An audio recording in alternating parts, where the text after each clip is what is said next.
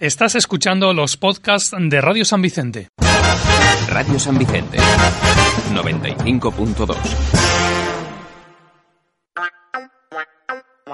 Cinco Hocicos presenta Muchos Morros, un programa hecho por animales y para animales.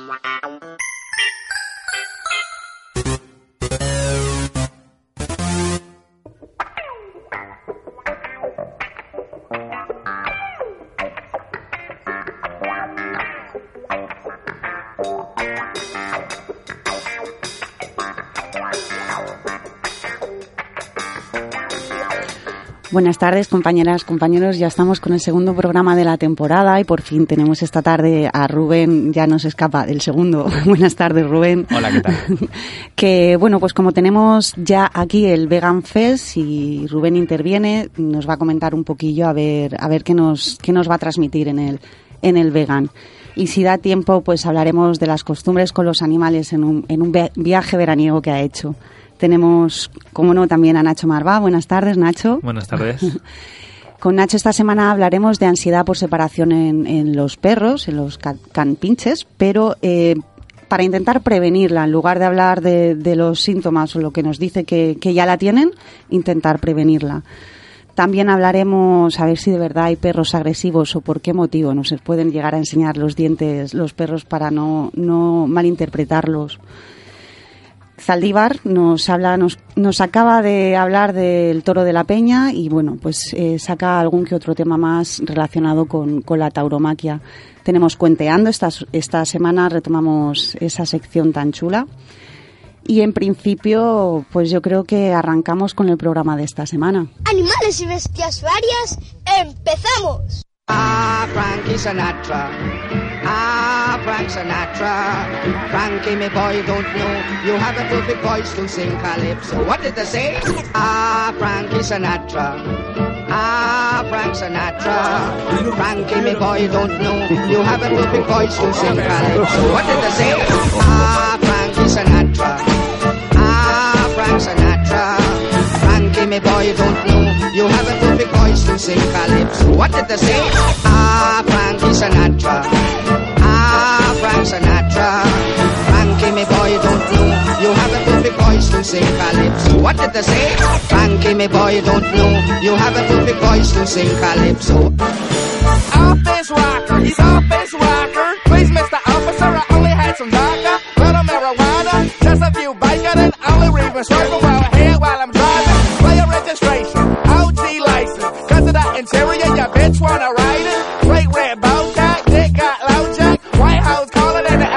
that dog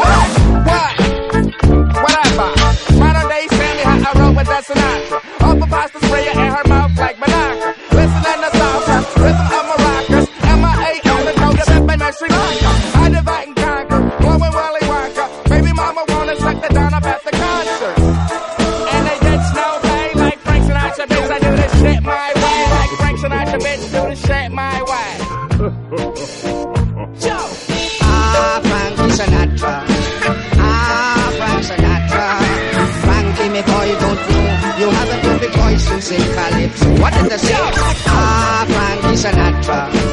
Ah, Frank Sinatra. Frankie, me boy, don't know. You have a perfect voice to sing calypso. What did they say? Frankie, me boy, don't know. You have a perfect voice to sing calypso. I'm so high, you're so high. If I take another step, then I test my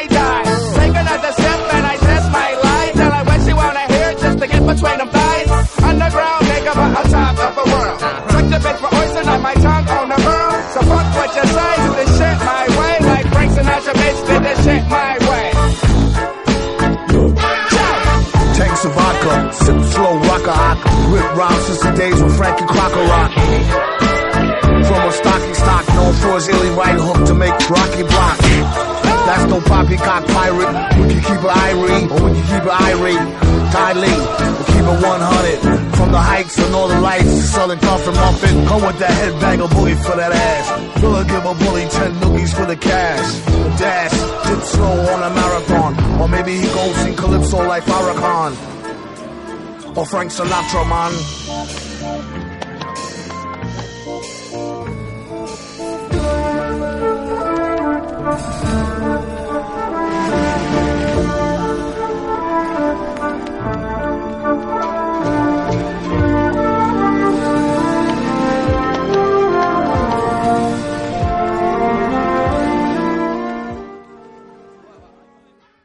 Síguenos en Twitter, arroba 5 hocicos.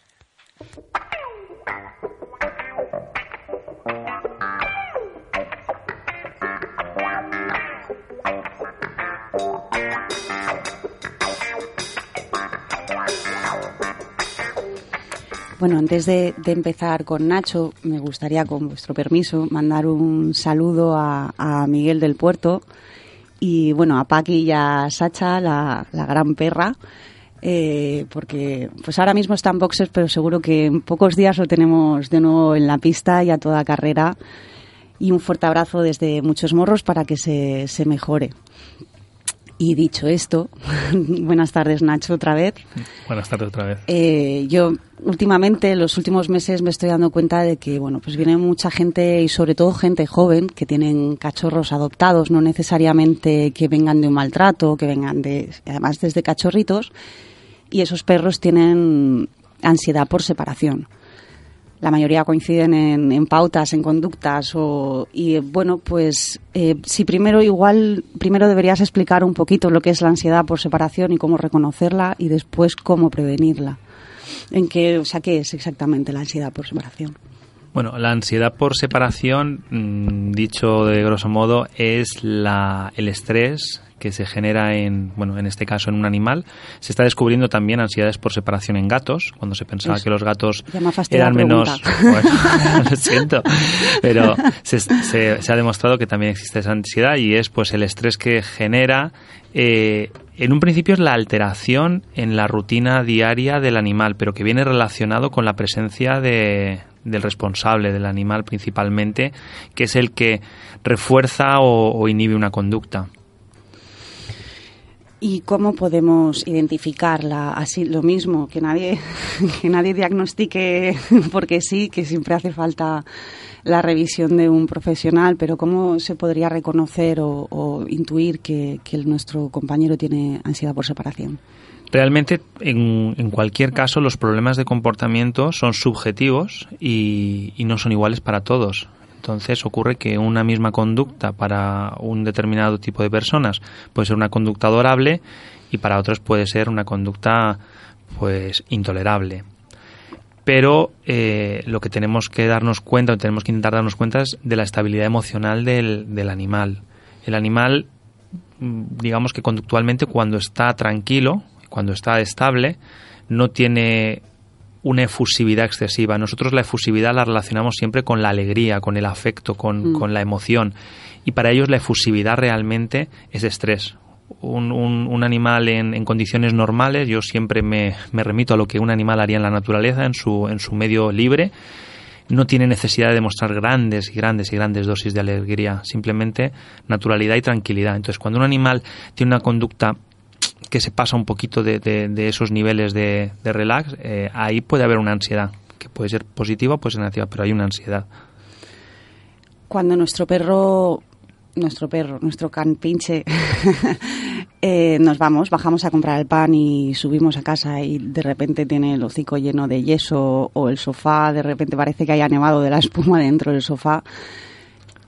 Eso puede suponer, por la mayoría de la gente, por lo menos sobre todo antes, se decía que el perro era malísimo, que no, no, no había manera de educarlo y que no, que no podía estar solo, destrozaba la casa y es un motivo importante de abandono.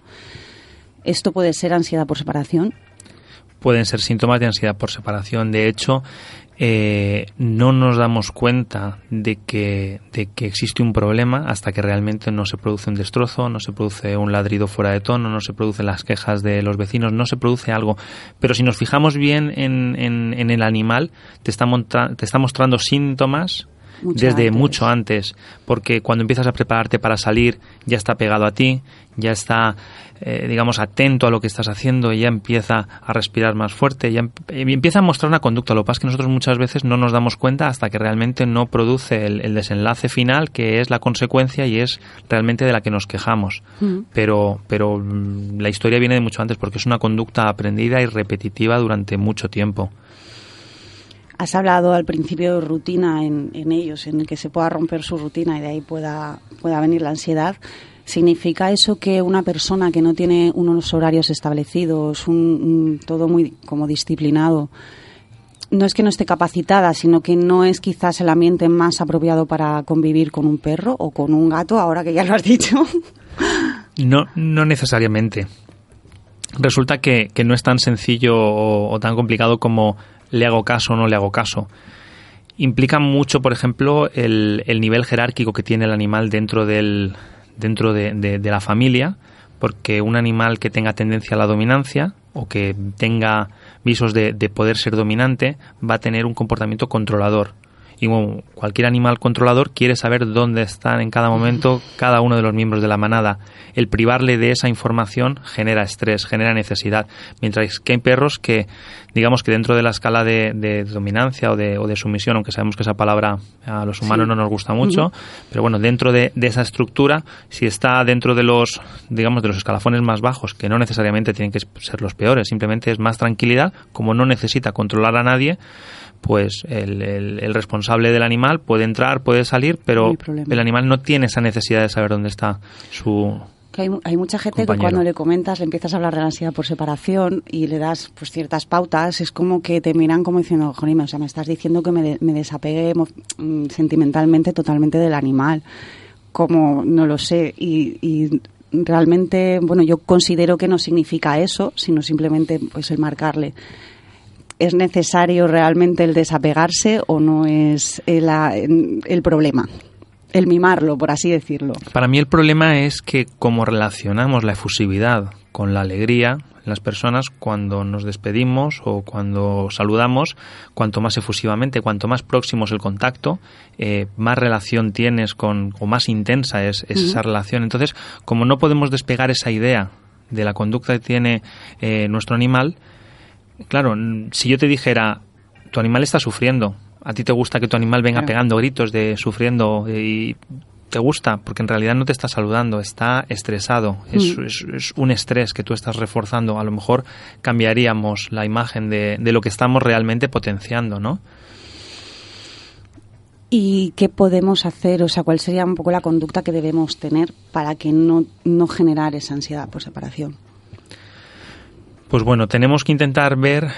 Es, es cada caso Es es, un diferente, o sea, no podemos dar hay unas normas un poquito o unas recomendaciones generales, pero cada caso es un mundo porque porque ocurre también que eh, en cada familia cada uno actuamos de una forma, cada uno interpretamos digamos las- los mensajes de, de una forma y entonces a lo mejor estamos dando señales totalmente contrapuestas o confusas. Entonces el, el- el animal está recibiendo diferentes señales, está recibiendo premios y castigos a la vez por la misma conducta. Entonces eh, eso, eso les confunde bastante, pero principalmente es desde la edad de cachorro, es muy recomendable el que pasen tiempo solo, que, que tengan sus momentos de, de tranquilidad, de relax, incluso cuando estemos en casa. Muchas Mm. veces mm, cuando, cuando recogemos un animal o, o en los primeros momentos, claro, es la novedad, queremos tenerlo encima, encima, encima, encima, dormimos con él, comemos con él, nos duchamos con él, pero de repente un día pues nos tenemos que, que ir y lo tenemos que dejar. Entonces el animal no lo entiende, igual que no entiende si nos pasamos mm, 17 horas con él, 15 horas con él y luego por la noche lo encerramos en, en un cuarto a dormir. Ellos no lo entienden porque además en su fase de cachorro, si estuvieran en la naturaleza, estarían con su madre. Y el desapego sería que la madre sale a cazar o sale a buscar o sale a proteger y los animales progresivamente se van quedando solos. Pero nosotros tenemos una vida muy familiar que cuando estamos en casa todos estamos juntos y cuando nos vamos nos vamos todos. Los animales mm, yo creo que eso no lo entienden así. Yo siempre digo que lo que no quieras que haga de adulto, eh, no se lo consientas de cachorro, un poco que después sí que le concedas ciertos, le permitas más, ¿no? Hablemos de subir al sofá, dormir contigo y demás. Si los primeros días que llega un animal a casa, bien sea cachorro o adulto, le dejas subir a la cama, por ejemplo, a la semana siguiente, cuando digas de bajarlo, te va a decir que no, va a querer seguir subiendo. Ahí podemos tener un problema.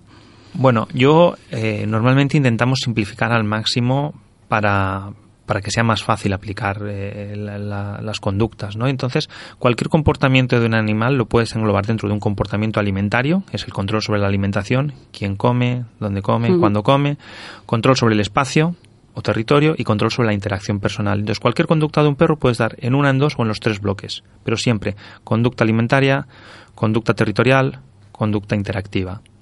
Entonces, sobre todo es que tú tengas como responsable del animal la iniciativa. Si tú quieres subir a la cama, no subes tú porque tú quieres, sino te ignoro, evito que seas tú el que tengas la demanda y entonces cuando ya mm, te has distraído, entonces yo si quiero te subo porque yo te estoy aceptando, yo soy el que lleva la iniciativa y antes de irme te vuelvo a bajar. Si vienes a pedirme comida, no te doy comida en ese momento porque estoy reforzando la conducta.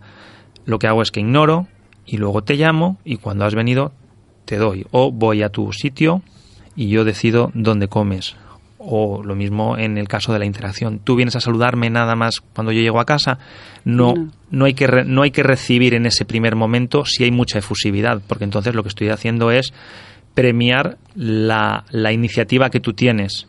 Entonces, eh, si la iniciativa es de tranquilidad, sí, pero si la iniciativa es de estrés, no se potencia. Entonces, mientras nosotros tengamos la capacidad de premiar la tranquilidad y no premiar el estrés, en nuestro animal irá aprendiendo qué, eh, qué es lo que se puede reforzar y qué es lo que no. Un ejemplo que se da también bastante, y sobre todo ahora que hay muchísima gente en paro, eh, que, el, que, un miembro de la familia eh, esté muchas horas en casa y de repente pues sale trabajo por el motivo que sea, tiene que faltar, ¿vale? Tiene que faltar más horas, el animal se empieza a quedar solo es evidente que ahí pues el animal va a notar el cambio y va a tener un cambio de conducta. ¿Cómo podemos, cuando nuestro cambio es tan, tan, tan de golpe, que no podemos evitar, en general, a grandes rasgos, cómo podemos evitar que le genere esa ansiedad, que le genere ese, ese estrés?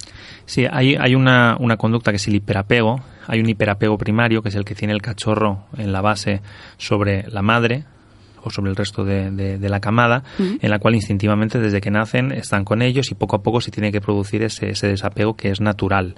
Y luego existe el desapego secundario, eh, el hiperapego secundario, que es precisamente eso, cuando tienes establecida una relación con un animal y de repente pues pasas más tiempo y el animal crea vínculo contigo, que puede ser vínculo de compañía o puede ser vínculo de dominancia, depende de cómo lo trates. Pero claro, de repente hay una ruptura.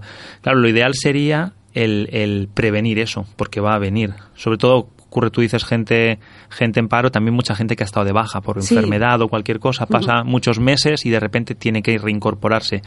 Claro, lo ideal sería ir produciendo ese desapego. Es decir, no, claro, si, si tu animal ha pasado meses debajo de tu cama, al lado tuyo en el sillón, o paseando contigo todo el día por la calle, de repente es un cambio de rutina que el animal, claro, no entienden de fines de semana, no entienden de festivos, no entienden. Tu animal siempre te despierta a las 7 de la mañana si tú durante la semana lo bajas a las 7 de la mañana, porque ellos no entienden ese, ese cambio de rutina. Entonces, Claro, mm, si no te queda más remedio, lo que tienes que hacer es, sobre todo, conductas que tú eh, consideres que son indeseables, tienes que ignorarlas. Es decir, como si no existiera el animal. No puedes, tu lenguaje corporal no puede mostrarle ninguna señal de que le estás haciendo canso porque si no estás potenciando esa conducta.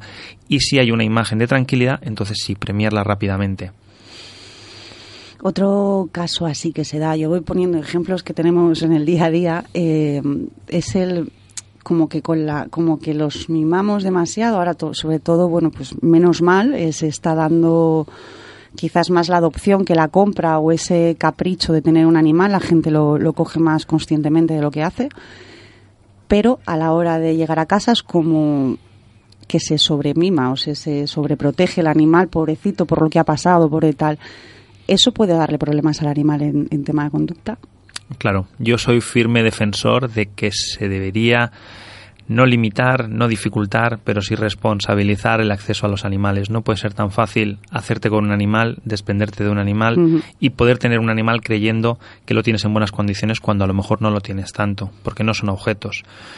Ocurre que para mí en, en, esta sociedad también tendemos a materializar mucho al animal y enseguida tendemos a pensar que si le ponemos cualquier vestido, si le damos, le compramos cualquier juguete, o sea, eh, quizá ahí en ese caso también los estamos humanizando, ¿no? Porque las personas con qué con qué tendemos a ser felices con cosas, ¿no? Entonces, ¿qué ocurre? Que cuando un animal entra en casa pensamos que ofreciéndoles muchos juguetes y ofreciéndoles muchos cariños y muchos mimos eh, son felices y a lo mejor lo que tenemos que aprender es la forma en la cual viven esos animales, cuáles son sus características físicas. De hecho, eh, esto ocurre mucho con los, con los exóticos, ya lo hemos dicho otras veces. Yo creo que el 80 al 90% de las patologías que sufren los exóticos son por mal manejo. No por enfermedades, sino por mal manejo, porque no se les ofrecen las condiciones. Problemas de estrés por comportamiento, muchísimo. Las aves, muchísimas. Mm, sí, Entonces, pues los perros y, y los gatos están muy interiorizados en las familias, pero, pero realmente un conocimiento de cómo, de cómo viven o cómo, cómo tendrían que, que mantener su estructura social, yo creo que no tenemos tanto conocimiento sobre ello. Yo siempre les digo, digo, cuando vayas a, pues cuando haya pasado algo y tengas que interactuar con él, párate antes unos segundos y piensa primero, como tú siempre dices, el, el qué, por qué ha podido hacer eso, cómo se comportaría en, en su jerarquía, en su manada. Y segundo, eh, tu reacción que va a generar en, en ese animal, ¿no? El, el si estás premiando, si estás, porque a veces una, una bronca también le, para él es un premio, o sea, es un- una llamada de atención a la que estás reaccionando. Sí, o, o simplemente es tan contraproducente que todavía aumenta más el estrés. Entonces, lo que sí que tenemos que, que saber con los perros principalmente es que tanto los premios como los castigos que no son deseables, es mejor la incentivación positiva y de hecho prácticamente todos los educadores caninos ahora eh, educan positivamente Sí. y no negativamente. Eh, principalmente todas las acciones que se hacen sobre el animal tienen que ser acción-reacción, no vale acción-tiempo-reacción. Entonces, si tú llegas a casa y tu animal ha destrozado algo, ha estado ladrando o ha tenido cualquier conducta indeseable, no merece la pena que te enfades porque no vas a conseguir absolutamente nada. No merece la pena que lo riñas porque no va, no va a relacionar la La acción con el castigo, sino la presencia de y es en ese momento en el cual todavía va a aumentar más el estrés, porque el animal lo que hace es una actividad de sustitución, está tan estresado, tan estresado que necesita hacer algo para, para, para liberarse. Las personas se muerden las uñas, se rasgan el pelo, mm, cometen barbaridades, ¿no? Los animales hacen lo que pueden. Y entonces una vez que lo han hecho, si encima relacionan la presencia de lo que han hecho con el castigo, aumenta el estrés, pero lo relacionan con la presencia. Es decir, si tú cogieras una bolsa de basura y la esparcieras por casa y te fueras y volvieras a los tres segundos, Se el animal reaccionaría como si se hubiese roto él, porque relaciona la presencia del destrozo con el castigo, no la acción de haber hecho algo malo. Sabemos, de hecho, la mayoría acude a un, es un profesional, etólogo, veterinario, eh, educador, cuando el animal hace un destrozo. Cuando, o sea, lo visible es el destrozo o, o el, o el ladrido o el- la pauta que no nos gusta, ¿no? Pero ¿en qué afecta al animal? Es decir, em, ¿hasta qué grado puede llegar la ansiedad por separación a provocarle problemas a, a un animal? Porque sé de casos de mordeduras, o sea, llegar a morderse mm, la pata trasera, por ejemplo, y puede llegar a ese extremo. Claro, el, el grado máximo de estrés eh, puede desembocar en un, en un TOC, que es un trastorno obsesivo compulsivo, que es incluso se puede estereotipar, que es decir, mm, podemos llegar ya a una situación ya cíclica En en la cual el animal es incapaz, incapaz de dejar de hacerlo ya el mínimo estrés automáticamente. De hecho, hay muchos animales que, que se ve que a la mínima que se estresan ya están mordiéndose, ya están dándole bocados al aire, ya están haciendo muchas cosas y eso es un grado extremo de estrés que puede estar instrumentalizado, es decir, es irreversible. Te voy a poner ejemplos, me dices sí o no. Si vemos a nuestro perro lamiéndose continuamente la misma pata y no tiene nada, no hemos visto una pincha, no hemos visto nada eh, extraño en la pata, ¿debemos preocuparnos? Yo creo que sí. Empieza a dar vueltas, a girar, sobre- a buscarse el rabo. de manera prácticamente compulsiva, no como un juego en un momento puntual, sino mm, continuo. Cuando se dan ciertas situaciones, debemos preocuparnos. Sí, ¿Qué más gestos pueden haber así que, que, que relacionen con la ansiedad? Que, para que la gente un poco no espere hasta el final, hasta que, que ya sea demasiado tarde. Lo que o más es que, difícil, no claro, demasiado esos- tarde, esos- sino más complicado. Mm, eso- esos comportamientos que, que, que comentas, quizá ellos son el, el, el sumum, ¿no? Es, es la situación máxima en la cual ya el animal hace una estereotipia. Pero eh, es mucho más frecuente el tener al perro lloriqueando entre tus pies, el, el, el- o sea, hay unas, hay una serie de situaciones que nosotros las vamos viendo y las vamos tolerando y las vamos apartando y vamos diciendo y hasta que no se produce la fase que realmente a nosotros nos, nos molesta o, o nos llama la atención, no nos hemos dado cuenta, pero, pero hay un proceso muy silencioso detrás. Y entonces, bueno, pues claro, si nos preocupamos cuando ya se ha producido, pues dices, vayan, pero tienes que fijarte en, en que tu animal esté tranquilo, en que tu animal eh, cumpla sus conductas habituales y, rutinarias con, con toda la tranquilidad del mundo.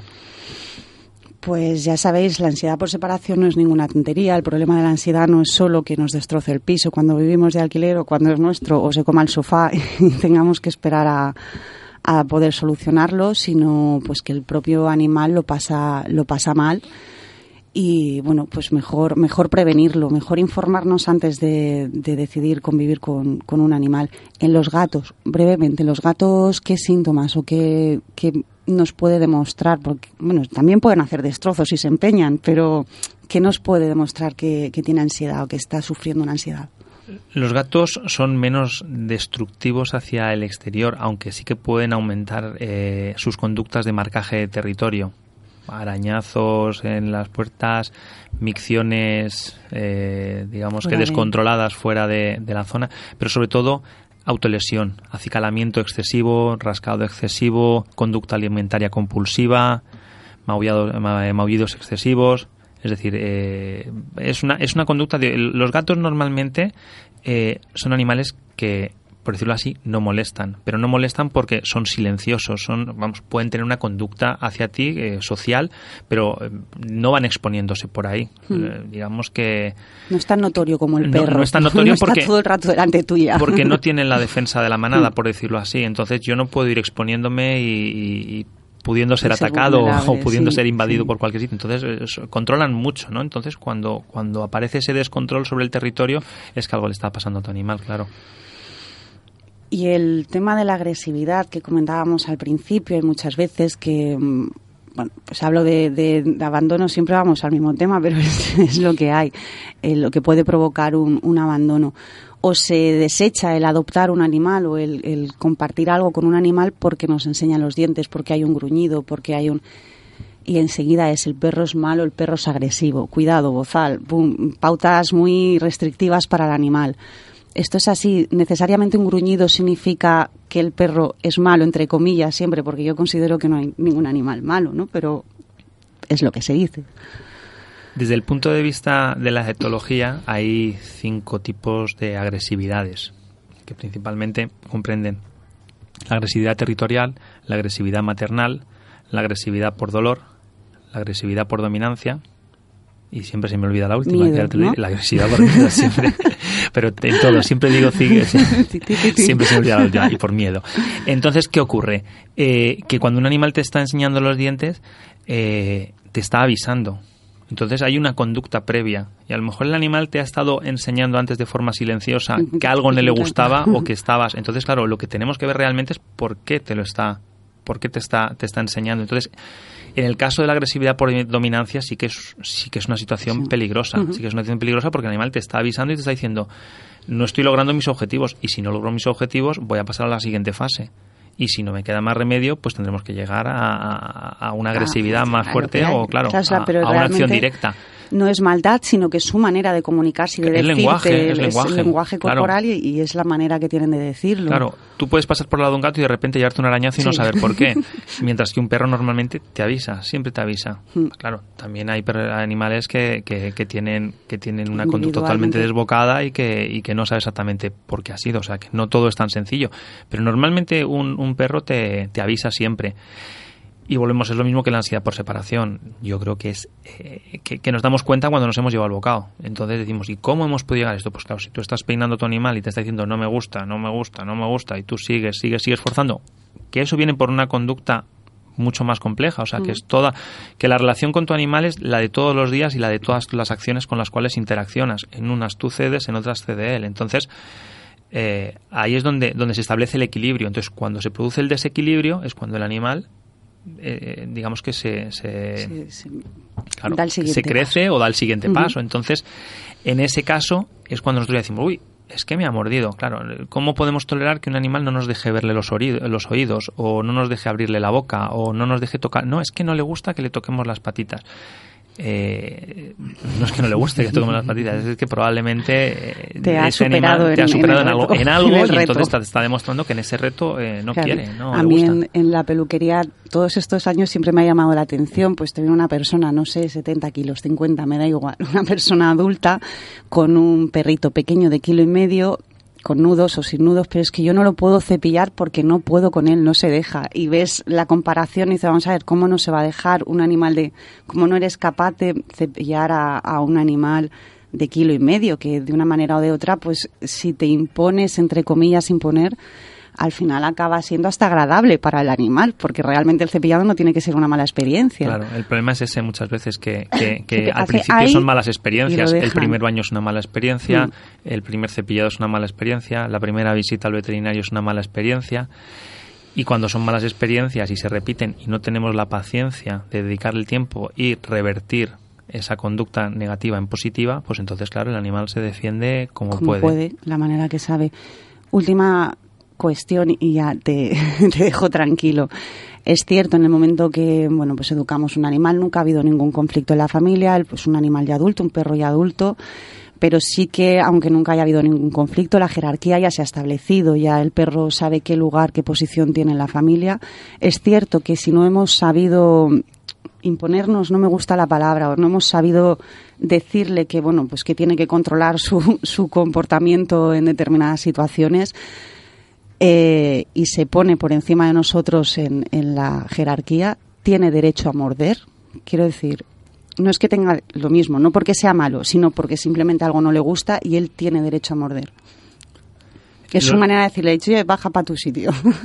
A ver, los perros rara vez, y, y me puedo equivocar, pero mi opinión es que los perros rara vez llegan a morder si no se ven obligados a ellos. Hmm. Porque la conducta de los animales es conservacionista, es decir, no vamos a debilitar la manada si la manada es nuestra forma de supervivencia. Entonces, solo si existe un conflicto tan, tan, tan, tan, tan, tan fuerte que no podamos resolver, resolver con nuestra conducta eh, o nuestro lenguaje, entonces llegaremos a la agresividad. Entonces, normalmente, ¿por qué se puede producir? O sea, un animal se tiene que ver muy, muy, muy, muy forzado a morder. Es decir, si tú estás riñéndole a tu animal y él no tiene una vía de escape, hará una huida hacia adelante y probablemente Se muerda. ataque. Mm. Porque mm, digamos que se siente tan, tan, tan, tan, tan presionado que necesita salir de alguna forma y nosotros no le estamos permitiendo tener una válvula de escape.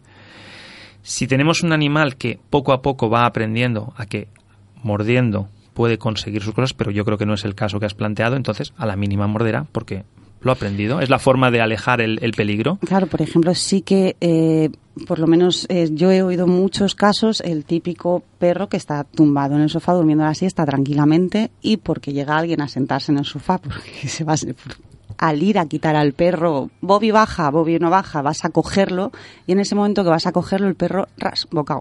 Claro. No necesariamente, o sea, no bocado un- es un marcaje que se suele decir, o sea, no es que vaya a hacerte sangre, pero sí que te pega el, la dentellada. Me refiero a esos casos, o sea, es ese como que él siente es- de- eh, que no, tiene el pero ese aprendizaje no. Bueno, sí, pero claro, ese aprendizaje viene de antes. Es decir, un animal, como digo, en condiciones normales siempre avisa. Lo que pasa es que ese animal probablemente habrá avisado cientos o miles de no veces antes, porque la secuencia del, del mordisco de un animal siempre es aviso, Lanzo. gruño y aviso. Y al final muerdo porque no me queda otra. Entonces probablemente ese animal haya levantado el belfo y haya enseñado los dientes, haya gruñido un poco mil veces, pero como a nosotros eso no nos ha dado miedo y lo hemos apartado mil veces, pero luego le hemos dado comida, luego le hemos permitido que lleve la iniciativa en mil cosas y le digamos, no, es que tú eres dominante. Pero en el sofá no. Entonces el animal poco a poco va diciendo, ¿y por qué no? ¿Y por qué no? ¿Y por qué no? Entonces el animal te va... O sea, si tú vas tirando de memoria o lo hubiésemos podido grabar, probablemente veríamos que ese animal ha avisado, avisado, avisado, avisado. Y cuando no queda más remedio, muerde. Y entonces es cuando yo me doy cuenta de que, de que me han mordido. Y es ahí. Bueno, Nacho, pues creo que nos hemos pasado de tiempo y todo. Ya veremos, alguien tendremos que cortar. Eso os pasa por dejarme el primero. es que no, y además yo creo que es un tema muy muy extenso, ¿no? Puedes sacarle ahí demasiada punta. Es que si eres el primero que se tiene que ir, ¿a quién voy a poner? Claro. Bueno, pues vamos a pasar a la siguiente se- sección y os voy a explicar un poquito escuenteando todos, bueno, todos los que nos seguís eh, eh, habéis oído alguna vez y en este caso es, yo considero que es muy especial porque la lectura que va a haber sí que la hemos tenido que dividir como en tres capítulos, la iréis escuchando en los dos siguientes program- programas. Pero la ha escrito una niña, hoy en día, bueno, ya no está niña, hoy en día tiene 15 años, pero la escribió cuando tenía 13 años. La autora es Paula y vamos a escucharla. Puenteando.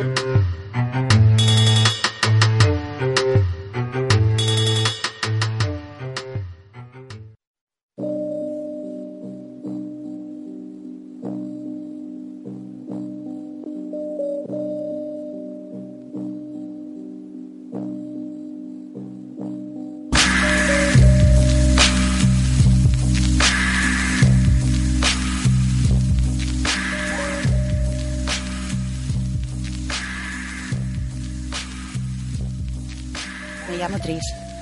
Soy una galga tigrada de pelaje sedoso. Vivo en una jaula rodeada de más jaulas con mis hermanos. A veces nos sacan a cazar, a correr o a hacer pruebas horribles. Si no eres fuerte, mueres. Muchas de mis hermanas están en otro sitio. Ellas no hacen estas cosas, lo único que hacen es parir. También es horrible, porque cuando los tienen, se los quitan. Yo, aunque soy una hembra, no, no estoy con ellas porque, bueno, pues nací mal. Me faltan algunos órganos y no puedo criar. Entonces hago el trabajo de los chicos. Solo nos dan de comer una vez a la semana. Normalmente nos tiran un trozo de pan y el más rápido se lo come. Los humanos son horribles. No se preocupan por nosotros, sino más bien todo lo contrario. Nos dejan morir poco a poco. Mi hermano mayor es uno de los que tratan un poco mejor. Él es el más rápido. Siempre caza más de un conejo. Por eso le dan algo más de comer. Y de golpe se abrieron las puertas de la habitación. Todos mis hermanos se asustaron. Eran ellos, los humanos. Abrieron las jaulas y nos llevaron a la calle. Llegamos a un, a un descampado. No, íbamos a cazar conejos. Mis hermanos empezaron a correr, cada uno detrás de un conejo. Los humanos cargaron sus escopetas y apuntaron. Hacían un, un sonido horrible. Me asustaba. Corrí para intentar esconderme y dejar de escuchar ese ruido, pero no paraba. Ahora, además de los disparos, escuchaba gritos. Esta perra es estúpida, no sabe cazar. Los humanos se estaban acercando a mí. Me quedé congelada, paralizada. Uno de ellos me pegó muy fuerte en la pata. Me hacía mucho daño. El otro me, me enganchó el morro y me giró la cabeza para que viera cómo mis hermanos cazaban. Gus ya tenía un conejo. Niza también. ¿Y yo? Soy la única que se asustaba. Soy una inútil. Me volvieron a pegar. Ya hemos terminado, perra estúpida. Esta tarde iremos a correr. Nos devolvieron a las jaulas y no nos dieron nada de comer.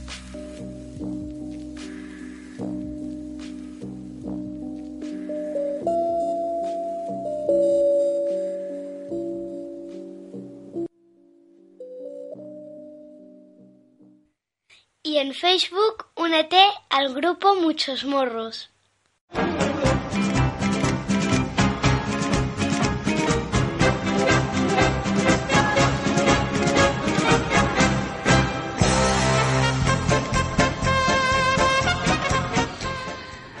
Bueno, pues vamos a escuchar a Zaldívar. Eh, nos acaba de contar lo que pasó con, con el toro de la Peña.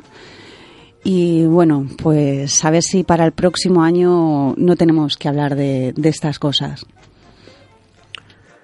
Hoy toca, entre otras cosas, volver a Tordesillas y su toro de la Peña, dejando así el tema zanjado, por lo menos hasta que tengamos alguna novedad digna de mención, o bien hasta el próximo septiembre, mes en el que, de nuevo, habrá manifestaciones de la barbarie en forma de espectáculos taurinos en esa localidad. Durante las 48 horas posteriores al encierro del martes, se especuló mucho sobre la muerte que, sobre la suerte que había corrido Pelado, que así se llamaba el toro de la Peña. ¿Murió al final del festejo tras ser sedado o seguía vivo? La especulación dio lugar a que el santuario Hogar Provegan y Capital Animal solicitaran al Ayuntamiento de Tordesillas el indulto del toro para llevarlo al santuario y nuestra asociación colaboró con una recogida de firmas que llegó a 50.000 en apenas dos días con la promesa de que nos haríamos cargo de su atención veterinaria durante los años que le quedaran de vida. Estas firmas fueron enviadas a la Junta de Castilla y León al mediodía del jueves.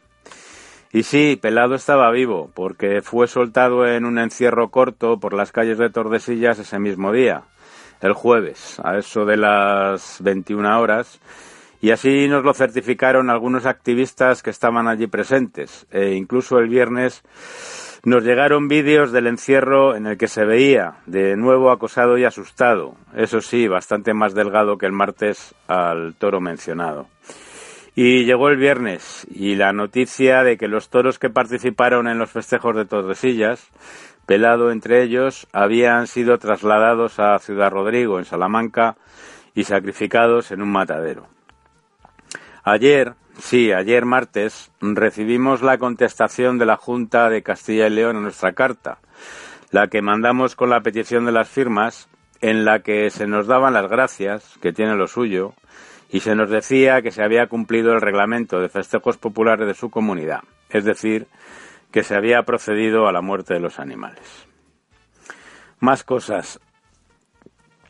Esta noche en Algemesí, Castellón, otro pueblo en el que las sanguinarias tradiciones siguen vigentes, el ayuntamiento votará si el año que viene habrá o no toros embolados.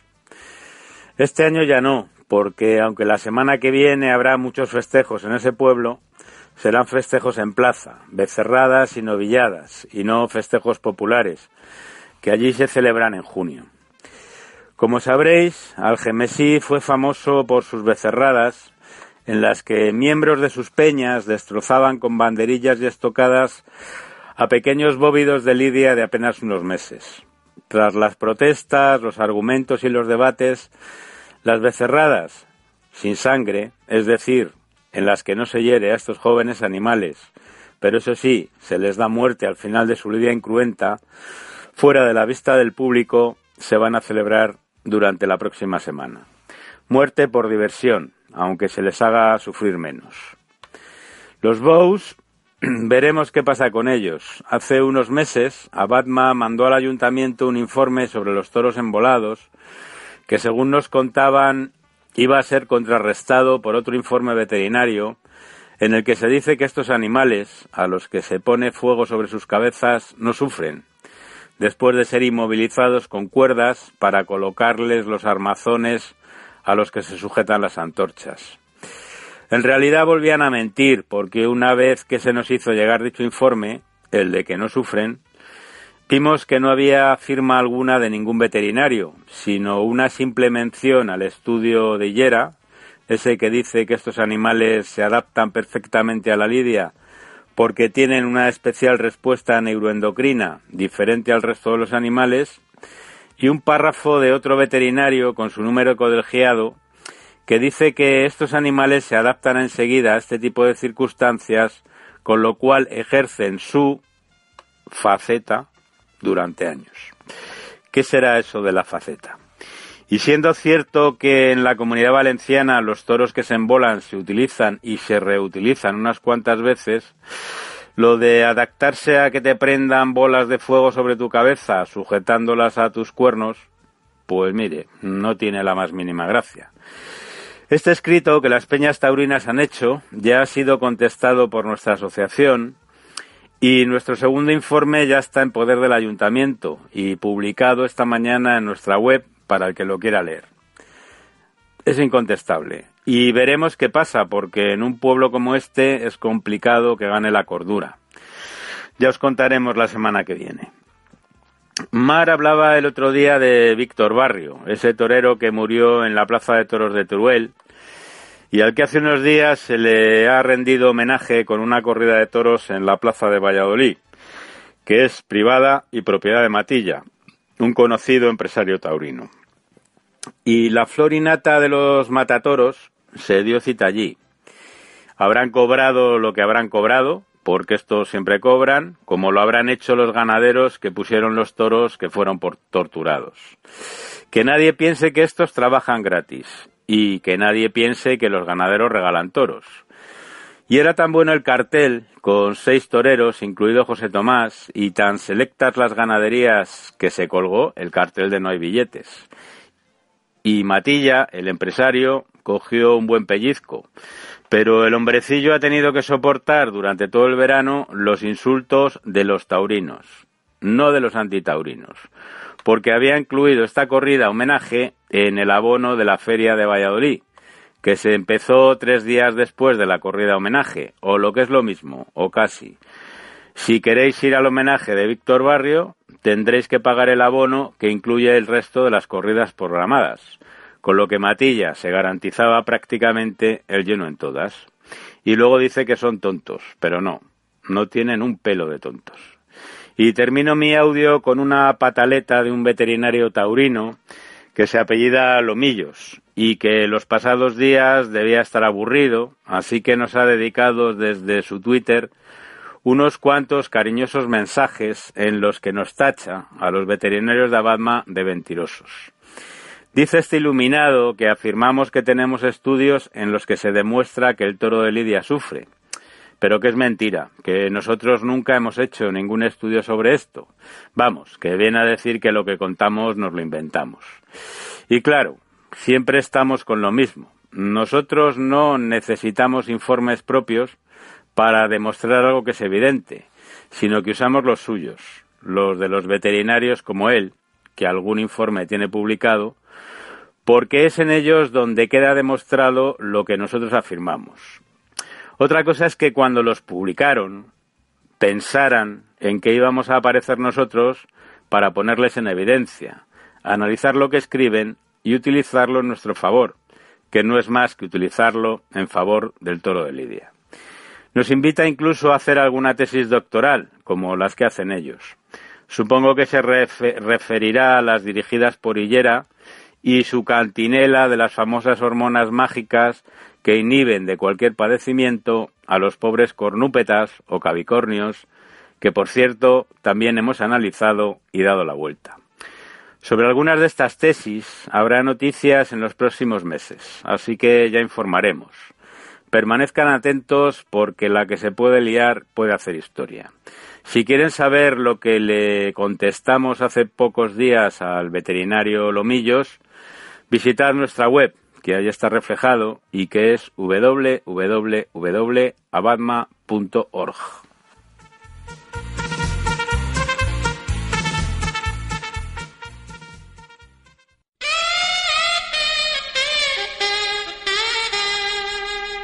Echa la ley, echa la pata. La legislación es insuficiente. Siempre.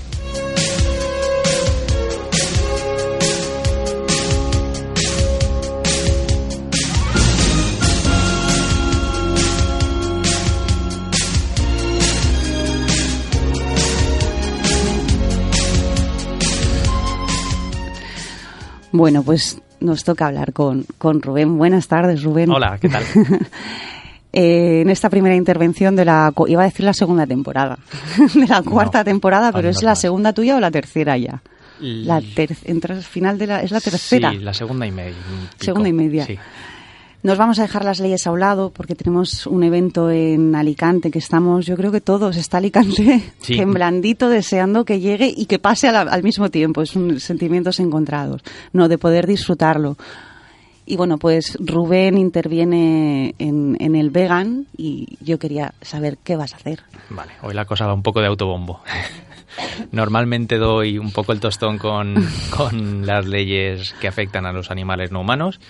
Y eso es lo que hice el año pasado en el taller, en la- el año pasado en una conferencia hablamos de, de lo que suelo hablar todas las semanas aquí.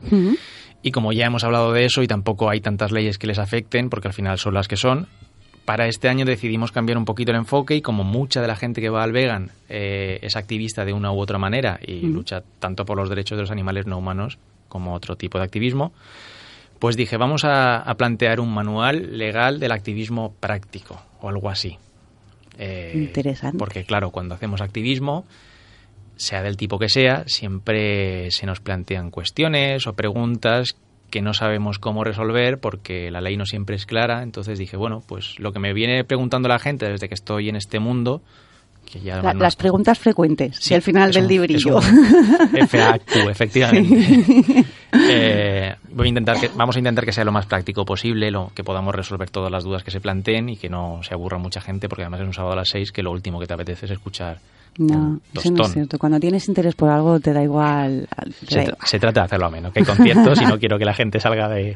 Entonces, bueno, pues, pues esa es un poco la idea. Mm, En principio, se hará una introducción porque, claro, eh, es manual práctico de activismo. Dentro del activismo hay muchas vertientes. Yo no quiero. eh, cada cual tiene su opinión de cuál es el activismo más efectivo, qué es lo que funciona mejor, qué es lo que funciona peor. Estamos mejores informados o peores, pero yo no quiero hablar de eso. Yo solamente quiero dar herramientas para que si decides hacer una manifestación sepas cómo hacerlo, pero si lo que decides es hacer otro acto informativo o, o cualquier cuestión también, También tengas esas hacerlo. herramientas. Y luego cada cual que decida, cada, cada persona. Nada de imposición, sino información. Aquí no voy a criticar un asalto al ruedo, ni voy a criticar nada, nada. Cada cual lo que, lo que considere sabiendo cuáles son las consecuencias. Eh, entre otras cosas vamos a hablar de cómo se constituye, por ejemplo, una asociación, porque creo que es importante que la gente sepa qué es una asociación, para qué sirve, qué ventajas tiene, qué requisitos son necesarios y, bueno, qué forma se le puede dar. Eso ayuda mucho luego a la hora de hacer activismo. Vamos a hablar de cómo se convoca una manifestación, cuáles son los requisitos. Hay que pedir permiso, hay que comunicar a quién, cómo. Sí, hay muchísimo conflicto, sobre todo con lo del tema de los gatos. Bueno, había unos debates impresionantes. Está- eso que se dice, ¿está autorizada o no está Mm. autorizada? ¿Qué es eso de manifestación autorizada? Pues hablaremos de eso también. Eh, relacionado está el tema de la ocupación de la vía pública, que no es exactamente lo mismo. Cuando Mm. queremos poner un puesto o cualquier cuestión, cualquier instalación en la calle, pues también hace falta unos, unos requisitos que, que hablaremos de ello. Al hilo, eh, hablaremos de la Ley Orgánica de Protección de la Seguridad Ciudadana, la 4-2015, y que todos venimos conociendo desde hace un año como Ley Mordaza. Es la que regula efectivamente eh, pues determinadas infracciones que se pueden cometer en la vía pública o determinadas conductas que hay que vigilar. Bueno, pues hablaremos de qué, por qué nos pueden sancionar, con cuánto nos pueden sancionar, eh, qué hay que hacer cuando nos sancionan, tanto por esta ley como por otra ley, qué recursos podemos presentar, qué plazos tenemos. Si nos vamos a, a un, del- un activismo más intenso, también en un momento determinado podemos incurrir en- incluso en algún delito. Hablaremos de esos delitos, de esto sí que hemos hablado alguna vez Ujú. respecto a los animales, pues hablaremos res- delitos que podrían cometerse de manera frecuente o infrecuente en determinados actos, desobediencia, etcétera, etcétera, resistencia. Y de, de nuestros derechos con respecto a esa ley mordaza, quiero decir, lo que puedes, pero hay veces que por desconocimiento, pues cuando te vienen con uniforme, no es que te acobardes, acobardarnos, pero impone. ¿Vale? Entonces muchos, eh, mucha gente cede a todo lo que le piden o a todo o, o asiente y, y afirma algo que a lo mejor no está haciendo o que no es un incumplimiento. El, esos derechos que podamos tener, no sé, se me ocurre pedir un número de placa o, o algo así. ¿Se comentará algo también? Sí, sí, sí, facultades frente a las autoridades, cuerpos de seguridad, efectivamente. No solamente se van a hacer, eh, se va a hablar del tema legal, sino también recomendaciones prácticas. Porque una vez es, una ¿Has cosa es lo puesto una cara de pillo? Me refiero, me refiero. Una cosa es lo que pueda decir la ley y otra cosa es lo que sea práctico o conveniente en ese momento. Vale, Ya genial. lo puedo anticipar y voy a hacer un poco de spoiler. Eh, pedir una placa a un agente de la autoridad que te está deteniendo o multando, pedir un- que se identifique, no es productivo. Vale. ¿Mm? En ningún caso. No suele ser productivo. Esto ya lo sabemos por anticipado. Sí. Entonces, bueno, pues eso, el tema de delitos, eh, incluso si nos detienen, esto es el manual básico del... Se le llama entre comillas, por favor, del pequeño delincuente. ¿Qué pasa tras la detención? ¿Qué derechos tenemos? ¿Qué tenemos que hacer? Eh, etcétera. Eh, también queremos, como quiero que sea práctico y me gustaría que todo el mundo supiese manejarse después, el, de- el dicho este especista de no le des un pez sino enséñale a pescar, Sí, pues la idea es un poco eso. Entonces vamos a intentar aprender dónde buscar estos recursos en Internet, por si no tenemos un colega abogado o no tenemos a alguien conocido a mano, pues que podamos resolverlo nosotros en un momento determinado. Eh, planteaba también, si tenemos tiempo, que yo creo que sí, mm, proyectar vídeos de ejemplos, de actos, eh, para que la gente que venga pues diga o vea qué podría haber pasado ahí, por qué nos podrían haber sancionado, un poco la práctica, que para eso es un taller. Seguro que Jesús sale en algún vídeo. O sea, Jesús sale en el 80%. El prota.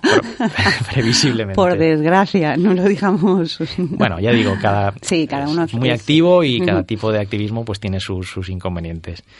Y bueno, va, va a ir un poco de eso. Luego, evidentemente, que cada cual, seguro que todos tenemos dudas, pues, Sí, pues es el momento de aprovechar para decir, oye, que a mí me pasó esto, me pusieron una, o me han puesto una multa por tal, pues a ver si lo podemos resolver un poco entre todas y entre todos. Me parece bueno, pues un tema súper interesante por eso, porque en la, en la calle hay muchísimas dudas y como siempre un poco la información oficial, entre comillas, que solemos recibir viene solo de un lado. Entonces viene solo la que les interesa que, sepamos, como en la no solo en tema legislación, sino en todo. Y estamos muy desprotegidos en ese aspecto, ¿no? A la hora sobre todo de buscar esa información y de, Sí, porque no se nos suele formar, eh, no se nos forma como... Debería ser una asignatura. Sí, en su día, ¿verdad? Lo, que se llamó y se, y se demonizó como eh, educación para la ciudadanía, sí. si hubiese sido una cuestión, digamos, útil y demás, tendría que haber tenido este contenido. Sí. Cómo manejarnos ante la ley, cómo manejarnos ante la administración, saber que tenemos posibilidad de responder con la ley en la mano. Claro. Y bueno, ¿y qué es lo que tenemos que hacer? La verdad es que sí, la educación, como siempre siempre decimos, en la educación está la base de todo lo que nos enseñan en, el cole, es un poquito en vez de no enseñan como materia, ¿no? sino el que nos digan que hay las que hay más posibilidades, que no solo hay un camino de, de ver las cosas, sino que bueno, pues que somos ciudadanos, tenemos nuestros derechos igual que nos imponen sus deberes. Exacto. Y el, tener esa opción, que los niños se crían con esa opción de, pensar por ellos mismos y no al todo porque no o porque sí, y ya está, sin más explicación, abriría muchas más posibilidades para todo, para todas y para todos y, yo creo que cambiaría mucho el tema, sería todo mucho más fácil. Sí, que entendiésemos la ley como una garantía y no como una imposición y saber hmm. que la ley es manejable y que la aplicamos entre todas y entre todos. Claro, claro. Tendremos material. A ver, me explico, porque seguramente por lo que estás diciendo va a haber un montón de información. ¿Podremos tener los apuntes o los tomamos nosotros? Mm, como nos vamos preparados con la libreta y el boli? Eh, eso es algo que todavía estoy cerrando, porque como estoy en, plena preparación, pero la idea es que tenga todo el material audiovisual que pueda proyectar o que, pueda, que luego lo pase por correo electrónico, que lo cuelgue en algún sitio, o algo, que la gente no, que es taller, pero que no haga falta escribir. Como tampoco voy a hacer ningún show cooking ni nada de eso, pues por lo menos para que luego sea útil. Vale, pues Rubén, yo tengo, además sábado, perdona, pues mm, te lo tengo. está, por confirmar. por ahí, Yo creo que sobre las seis. Pero en el Vegan Fest en la página tenemos todos los las charlas, todos los talleres. Eh, saldrán estos días ya queda, queda poquito. Pero ir donde al me gusta el vegan. Eh, yo tengo muchas ganas de que llegue. Mm, igual, la semana que viene hablamos un poco de lo que hace Cinco Cicos, ya veremos. Pues estamos terminando y, y pues compañeros, ya sabéis, Vegan Fest, al fin de semana siguiente tenemos un evento mm, relacionado con la caza, pero será en Madrid y posiblemente tengamos la oportunidad de hablar con los organizadores por si alguien se puede desplazar, pues qué mejor manera de pasar el siguiente fin de del vegan que, que en la capital. Y os dejamos ya con un poco de música y nos despedimos hasta la semana que viene. Nos vemos en las calles.